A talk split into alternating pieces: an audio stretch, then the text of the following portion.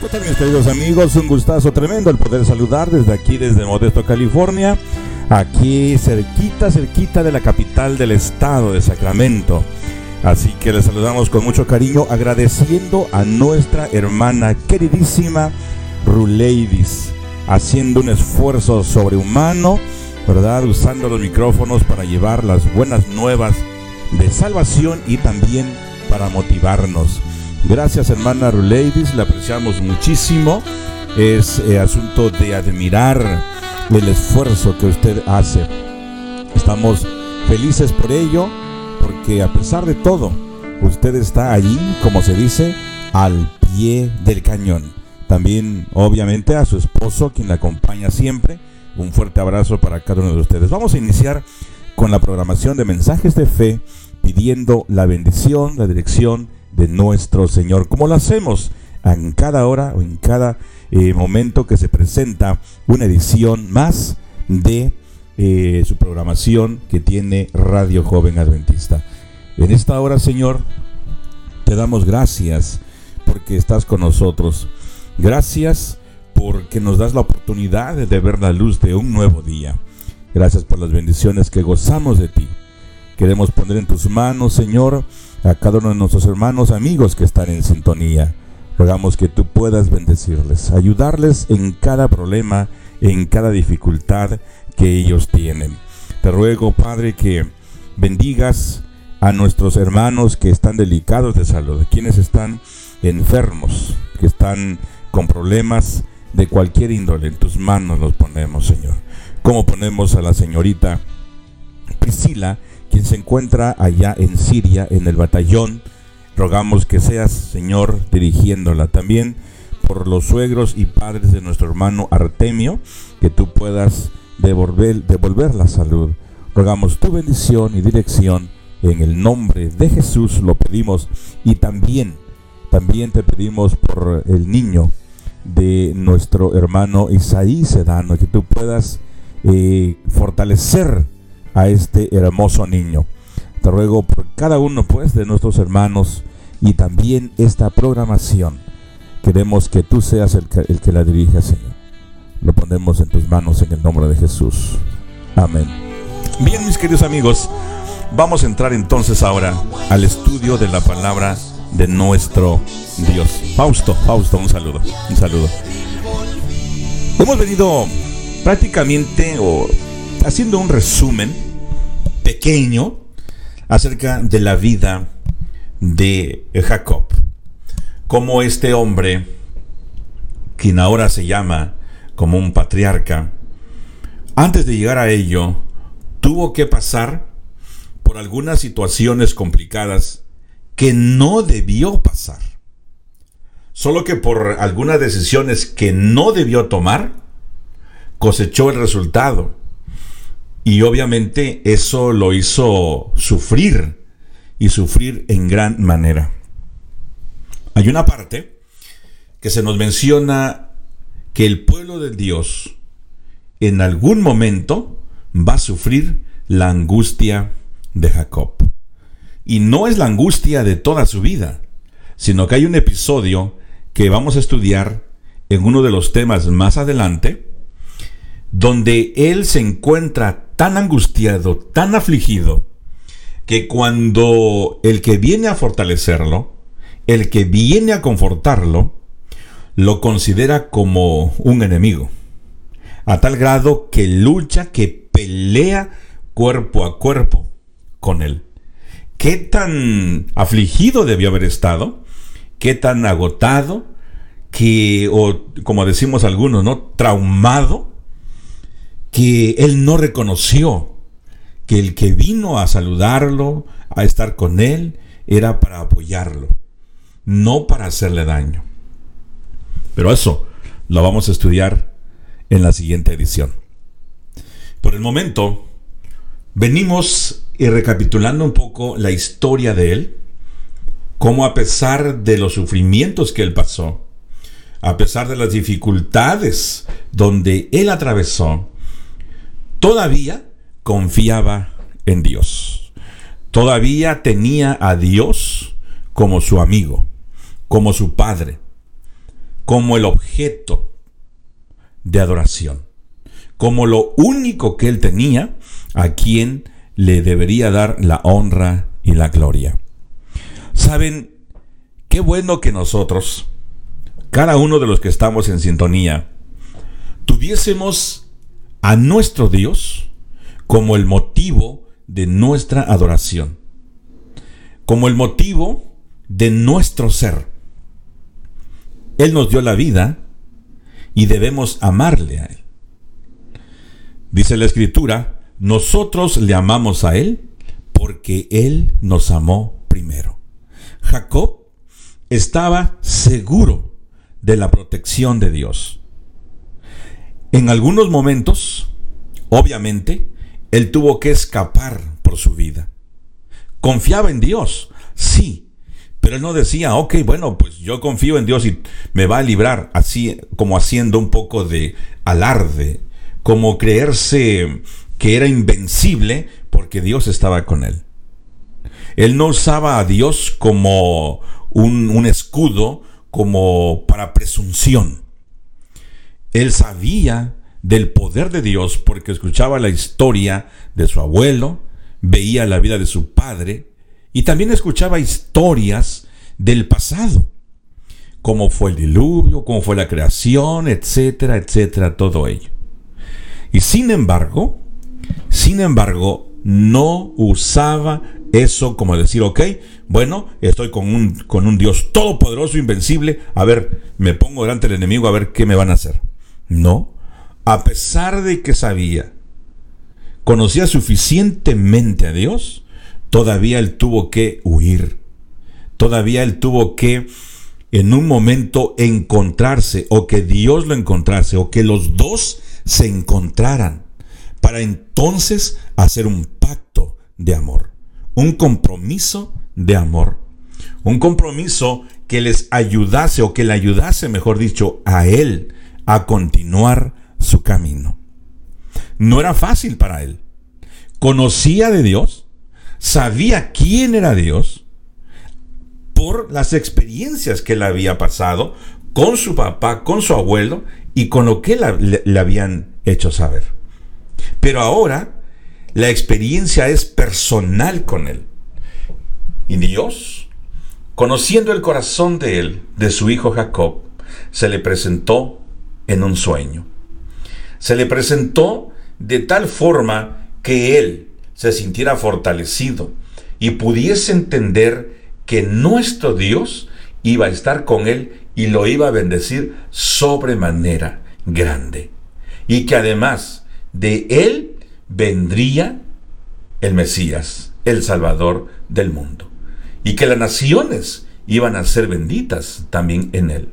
Ahora le tocaba a él, a Jacob, tomar las riendas, como se dice comúnmente, de su destino. Pero ahora sabía a dónde iba. Y aún así, con todo ello, él tuvo que pasar ciertas experiencias y algunas de ellas muy penosas. Como el ser burlado cuando su suegro le entregó a una mujer a la que él no quería, a la que él no amaba. No solamente eso, pero también, una vez que él fue bendecido grandemente, tiene el rechazo ahora de su suegro de aquel que lo abrazó, que le dijo, tú eres hueso de mis huesos y carne de mi carne, tú eres de nuestra familia, bienvenido a casa, todo lo que ves aquí es para ti. Cuando Él tiene ahora las riquezas, cuando ahora Él es próspero, su suegro lo empieza a mirar ya no con buenos ojos. Y ahora aparecen hasta hijos por ahí, hijos de Labán, que también empiezan a hablar y a darle eh, directas, indirectas. Mira, mira, mira, este vino y cuando llegó no tenía nada y ahora ya se hizo rico por mi padre, por nosotros. ¿Mm? Y él comenzó a sentir ese rechazo de parte del suegro y de los cuñados. Llegó un momento cuando él llamó a, su a sus esposas. Y quiero invitarlos a que me acompañen a recordar este hermoso pasaje de la Sagrada Escritura en Génesis capítulo 31. En el, en el libro de Génesis capítulo 31, versículo 3 en adelante, la escritura dice, entonces Jehová dijo a Jacob, vuélvete a la tierra de tus padres, a tu parentela, y yo estaré contigo. Una vez más, el Señor le dice, yo estaré, yo estoy contigo. Qué importante saber esto. Es de suma importancia, y lo voy a recalcar mientras vayamos en nuestro recorrido en este tema, de suma importancia saber, conocer y sentir de que Jehová está con nosotros.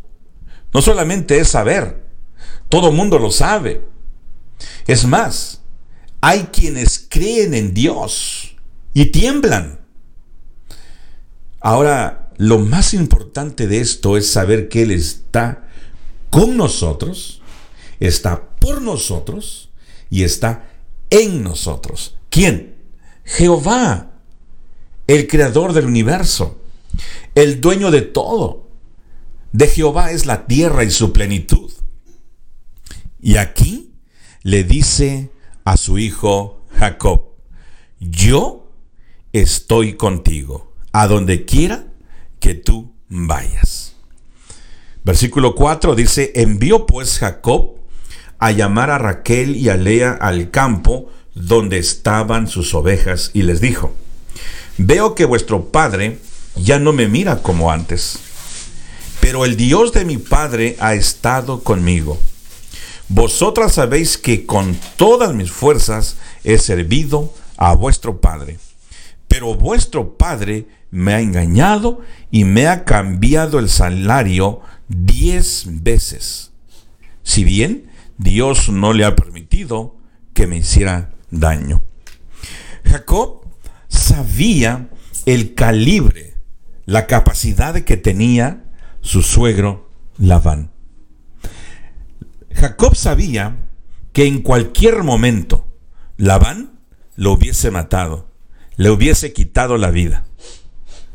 Pero también sabía que Dios, que Jehová estaba con él. Por eso no había permitido que Labán y sus hijos le hiciesen algún daño. Permítanme llevarlos al campo, junto con Jacob.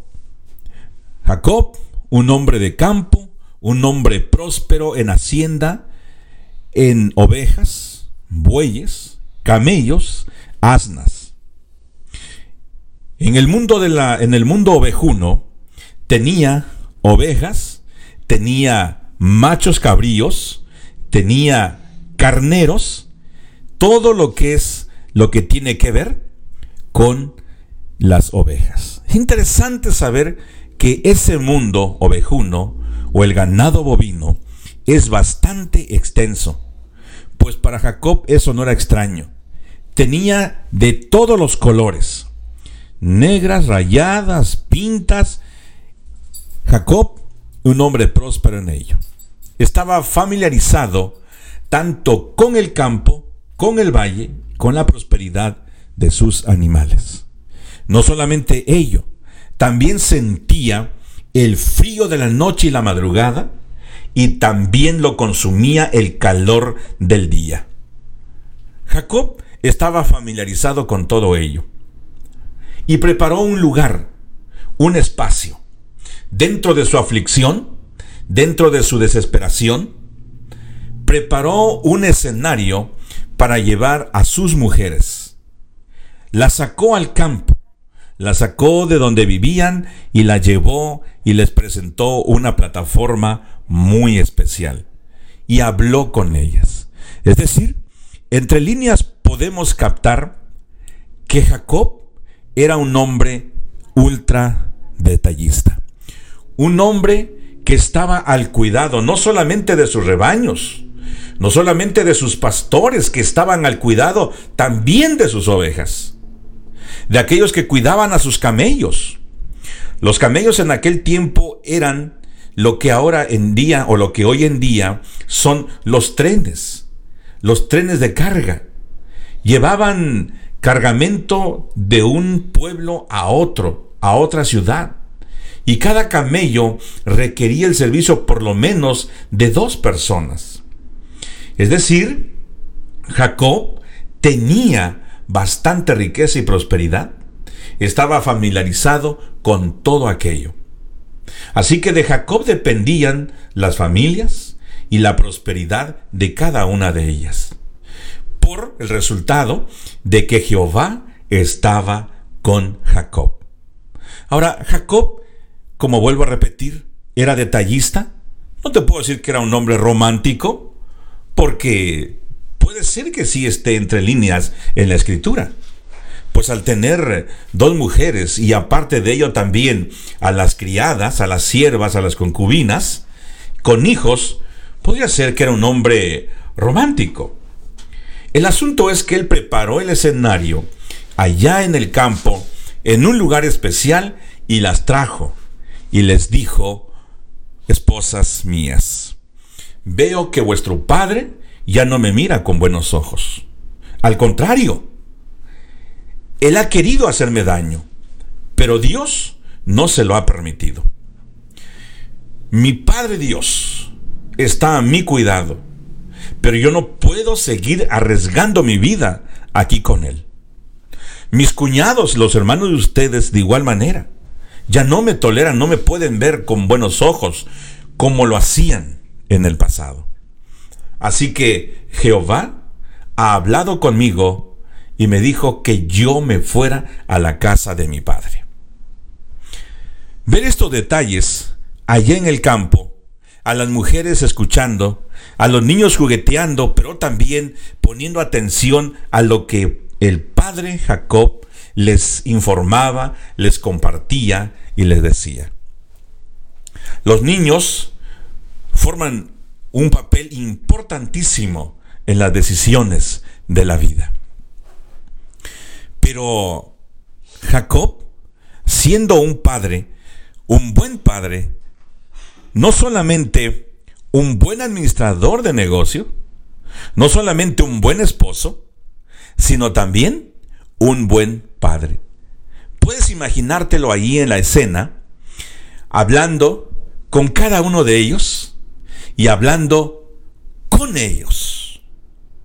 No, no es lo mismo de que tú hables a solas con una persona, a que juntes a toda tu familia y te dirijas a ellos, exponiéndoles un plan o el propósito por el cual los has llamado a ese lugar. Tal vez te suene familiar esto. Hemos visto a través de estas series cómo Jacob prosperó cuidando de sus ovejas, siendo detallista con ellos. Y el Señor le prosperó. El Señor añadió bendición a todo ello. Se volvió próspero después de no tener nada. Pero ahora imagínatelo en esta, en esta área, como un buen padre. Y muchas veces, para ser un buen padre, tú tienes que ser un buen hijo.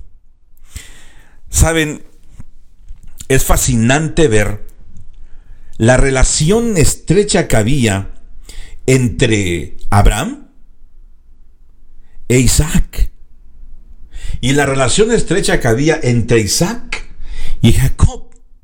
Al grado de que le dio la bendición a él, al que no lo merecía. Quien merecía la bendición era Esaú, o quien debería de llevar la bendición de la primogenitura era Esaú, pero se la dio a Jacob. Fue por engaño, fue por una estrategia, pero entre letras, entre líneas, pudimos ver que Isaac sabía que quien merecía la bendición de la primogenitura era Jacob.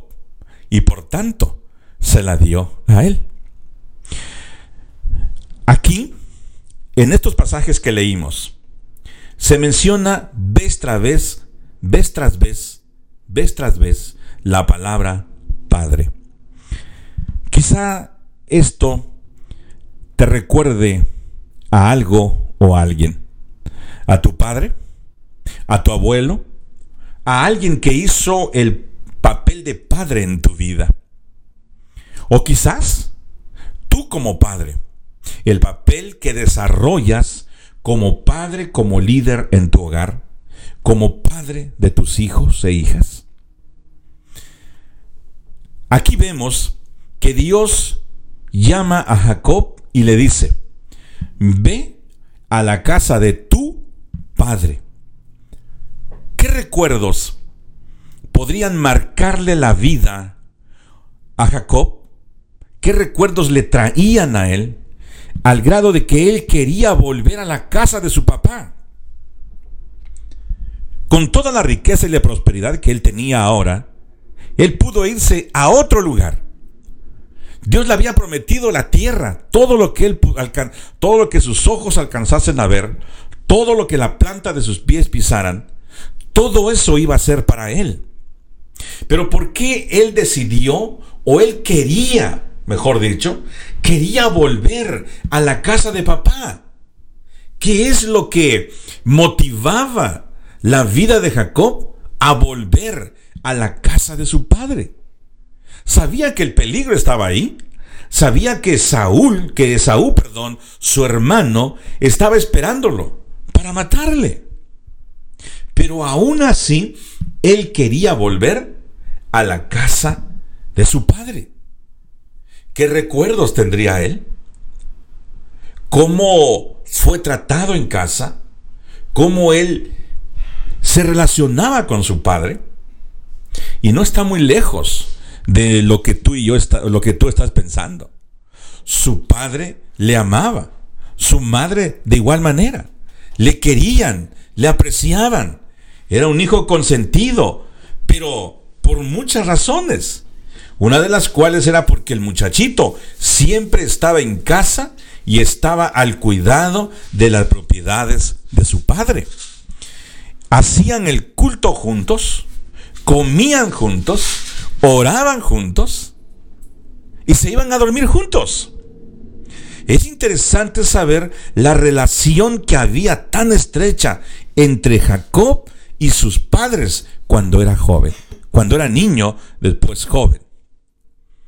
Por eso, mientras él está ahora tomando la decisión para irse, para huir ahora de Labán, él no tiene otra meta, no tiene otra mira más que regresar a su casa. Como padre que tú has sido, tú que me escuchas ahora, ¿tú crees que tus hijos que están fuera tienen un buen recuerdo de ti? ¿Tú crees que tus hijos quieran volver a casa? ¿Cómo crees que tus hijos se sienten cuando tú estás con ellos y cuando tú no estás con ellos? ¿Has sido de una buena influencia? O tal vez te arrepientas de no haber sido un buen padre. Si tú tienes un buen padre todavía, tú tienes un buen hogar, cuídalo, protégelo. Y cuando te digo cuídalo es que tienes que cuidar de tu padre y de tu madre.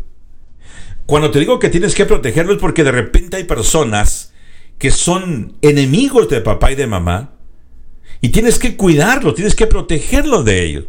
Son tus padres. Tienes que amarles. Este consejo, esta idea, esta sugerencia, estaba compartiendo en cierta ocasión con una persona, con una mujer que no la conocía. De repente llegamos a un hogar y estaba la persona ahí. Yo no sabía quién era. Y comenzamos a hablar de los padres y la responsabilidad de los hijos que deben tener y que deben mostrar para con sus padres. Y dijo ella algo como esto. No, es que los jóvenes de ahora ya no respetan a sus padres. Y por ahí, eh, su servidor, tomé la palabra y le dije, muchas veces los padres no han sido buenos padres, no han sido responsables con sus hijos. Han preferido la vagancia, han preferido irse a otros lugares, quizás hasta trabajar mucho y descuidar a sus hijos. Tanto que no los miran en el día, solamente los miran cuando salen a trabajar y cuando regresan, pero esas horas los niños están durmiendo. Y cuando el padre, después que los niños, los muchachos ahora tienen 18, 20 años, los padres dicen, mi hijo, mi hija, ven, te quiero abrazar. Para los niños eso les sorprende. Eso, eso es raro. No están acostumbrados con ello. Ahora aún, aún más hay padres que definitivamente no se preocuparon por sus hijos. Pero ahora que los muchachos tienen éxito, los padres dicen, no, él es mi hijo, ella es mi hija. Miren, yo estoy orgulloso de ellos. ¿Y saben? Los muchachos dicen, yo no te conozco, papá. Es decir, eres mi padre biológico y sí te respeto, pero de verdad yo no te amo, no, no, sé, no siento nada por ti. Eso estábamos conversando y la señora de repente se paró. Pues yo no vi, yo no le conocía, no sé, yo no pensé si tal vez se sintió mal, no sé, no sabía en ese momento. Pero al día siguiente recibo una llamada de teléfono y esa mujer era la hermana de la familia donde fuimos a posar en esa ocasión. Y ella, me, con ella nos compartió que precisamente pusimos el dedo en la llaga. Esta mujer era una mujer empresaria, mucho dinero, muchos viajes, muchos empleados, pero nada de, de atención hacia sus hijos. Ahora los muchachos eran grandes. Y en ese momento dice que ella tomó la decisión de recuperar el tiempo perdido, de dedicarle el tiempo a sus hijos, aunque ya era tarde. Parece que lo logró, parece que ha podido tener un buen encuentro con sus hijos. Pero en esta mañana te animo para que esa no sea tu experiencia. Todo lo contrario, que tu hogar sea el adecuado de tal forma que tus hijos, cuando estén lejos, digan, yo me acuerdo de mi papá, de mi mamá, ese es mi hogar, yo quiero volver a casa. Qué lindas experiencias. Jacob nos muestra este detalle. En Isaías, en el capítulo 43, encontramos y precisamente haciendo alusión a la experiencia de Jacob. Ahora sí dice Jehová, creador tuyo, oh Jacob. Interesante. Es decir, que Jehová no solamente nos dejó por ahí, nos hizo y nos dejó al abandono. No, sino como un buen padre nos toma en sus brazos o nos tomó en sus brazos, nos llena de cariños como un padre de amor, que no solamente nos dice, mi hijo eres tú, hoy te pareces a papá, qué guapo, qué bonito, qué inteligente. No, no solamente ello, dice, creador tuyo, oh Jacob, formador tuyo, oh Israel. Interesante, no temas, porque yo te redimí, te puse nombre, mío eres tú. Quizás estoy hablando a un hombre o a una mujer que no tuvo el cariño ni de papá ni de mamá. No sé, porque tal vez los padres de igual manera nunca recibieron una palabra de cariño, nunca recibieron un beso de sus padres. Y tú de igual manera, no sabes tal vez lo que es un beso de papá. No sabes lo que es un abrazo, una palabra de ánimo de tu padre o de tu madre. Pues déjame decirte, y quiero animarte, a que pongas tu nombre en este, en este pasaje. Y puedes llamarte Felipe, puedes llamarte Héctor, puedes llamarte Antonio, Artemio, Juan, Enoc, Eliel, José, como te llames. Pon tu nombre ahí. O tal vez eres una mujer, te llames Dalia, Rocío, tal vez te llames Ruleidis, Mari, Josefa, Matilde. Pon tu nombre. Ahora sí dice Jehová, creador tuyo, o, y ahí pon tu nombre. Yo te redimí. No temas porque yo estoy contigo. No temas, te puse nombre, mío, mía eres tú. Y cuando estés en algún peligro, cuando pases por las aguas, sigue diciendo, yo estaré contigo. En algún momento tal vez de tu vida te sientes solo, sola, porque tuviste mucho cariño de papá y de mamá. Y ahora que enfrentas la vida solo, solitario, dices, ¿qué hago? No tengo a mi papá ni a mi mamá. Ahora, ¿qué harían ellos por mí y conmigo? O tal vez nunca tuviste a papá ni a mamá contigo. Y te sientes solo y dices, ¿cómo le hago para enfrentar esta vida? Esta situación. ¿Cómo salgo de aquí? Bueno, pues aquí dice, no temas porque yo estoy contigo. Y cuando pases por las aguas, y cuando pases por el fuego, y cuando pases por esta dificultad, yo estaré contigo.